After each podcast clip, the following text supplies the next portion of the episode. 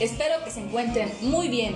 Agradecemos nuevamente a toda nuestra audiencia que nos escucha, pues sean todos bienvenidos a nuestra cuarta emisión ya, compañera Marta, de este su programa, Una charla jurídica, en donde nos caracterizamos por siempre hablar de derecho.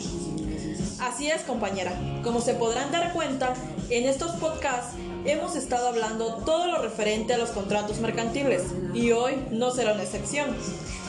Y ya sabes que si eres nuevo por aquí, te invitamos a que escuches nuestros anteriores podcasts para llevar una secuencia y conozcas más sobre los temas jurídicos de los cuales estaremos hablando. Pero a ver, Leinet, ¿sobre qué tema estaremos hablando el día de hoy? Cuéntame. Pues el día de hoy estaremos indagando sobre la lesión y pacto comisorio. Me di a la tarea de estar investigando acerca de, pues si se puede aplicar la lesión en materia mercantil. Claro, he encontrado autores, así como en diversos artículos publicados en la página de la Barra Mexicana de Abogados, que la lesión en materia mercantil no se aplica basándose en el artículo 385 del Código de Comercio, que dice a la letra lo siguiente. Las ventas mercantiles no se rescindirán por causa de lesión, pero al perjudicado, además de la acción criminal que le competa, le asistirá la de daños y perjuicios contra el contratante que hubiese procedido un fraude o malicia en el contrato o en su cumplimiento.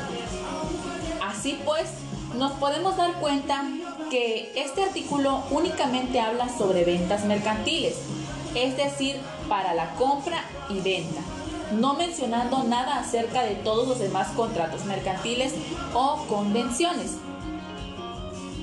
Debemos también recordar que el Código Civil es supletorio del Código de Comercio, cuando este último no tenga regulación expresa sobre alguna materia.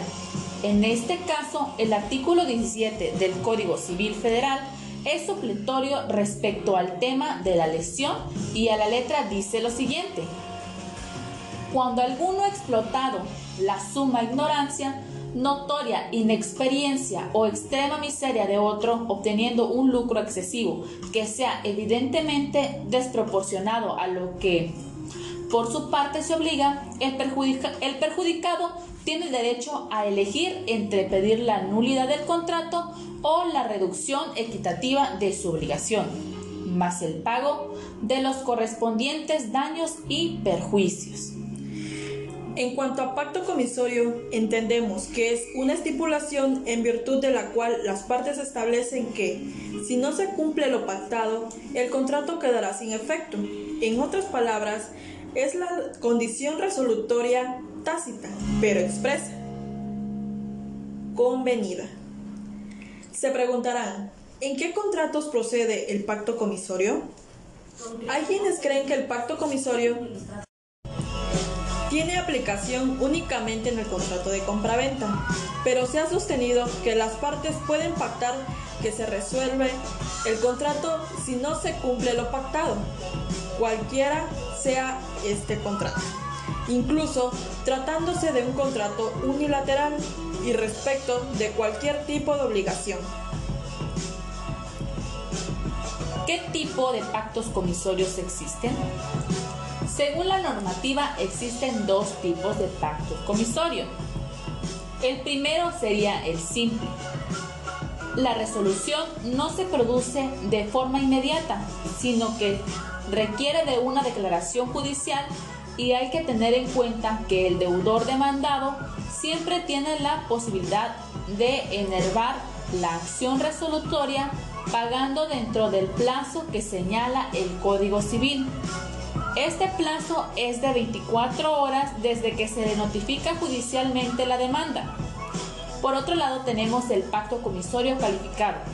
Este es la convención en la que las partes estipulan que ante el incumplimiento de las obligaciones del contrato se resolverá de forma inmediata. Esto quiere decir que no se requiere declaración judicial alguna y el deudor no puede denervar la acción resolutoria porque se produce de forma inmediata la resolución.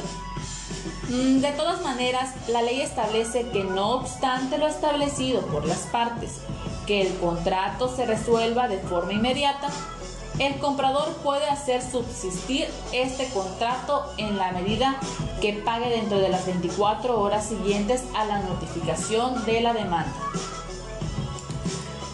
¿Cuáles son las particularidades del pacto comisorio simple? Como mencionamos en un principio, el pacto comisorio simple puede estipularse dentro de la compraventa o fuera de ella, y dentro de esta puede estipularse la obligación de pagar el precio o cumplir con otra obligación distinta. Según esto hay que distinguir. El pacto comisorio dentro de la compraventa a propósito de la obligación de pagar el precio en caso que el comprador falle en cumplir su obligación de pagar el precio, se requiere de una sentencia judicial y la única particularidad es el plazo de prescripción especial para pedir la resolución. El pacto comisorio prescribe en el plazo que hayan fijado las partes, siempre y cuando éste no pase de cuatro años contados desde la fecha del contrato. Esta regla se justifica porque se piensa que en el contrato de compraventa el plazo debe ser menor para evitar que éste se prolongue en el tiempo y entrave la libre circulación de los bienes. El pacto comisorio fuera o dentro de la compraventa a propósito de una obligación distinta de la obligación de pagar el precio en este caso, el efecto es la resolución del contrato, y por ser este sobre una obligación distinta a la de pagar el precio, el tiempo de prescripción es de 5 años. Pues, ¿qué crees, Marta? ¿Qué pasó, compañera? Ya hemos llegado nuevamente al final de este cuarto podcast. Esperamos le haya gustado esta emisión.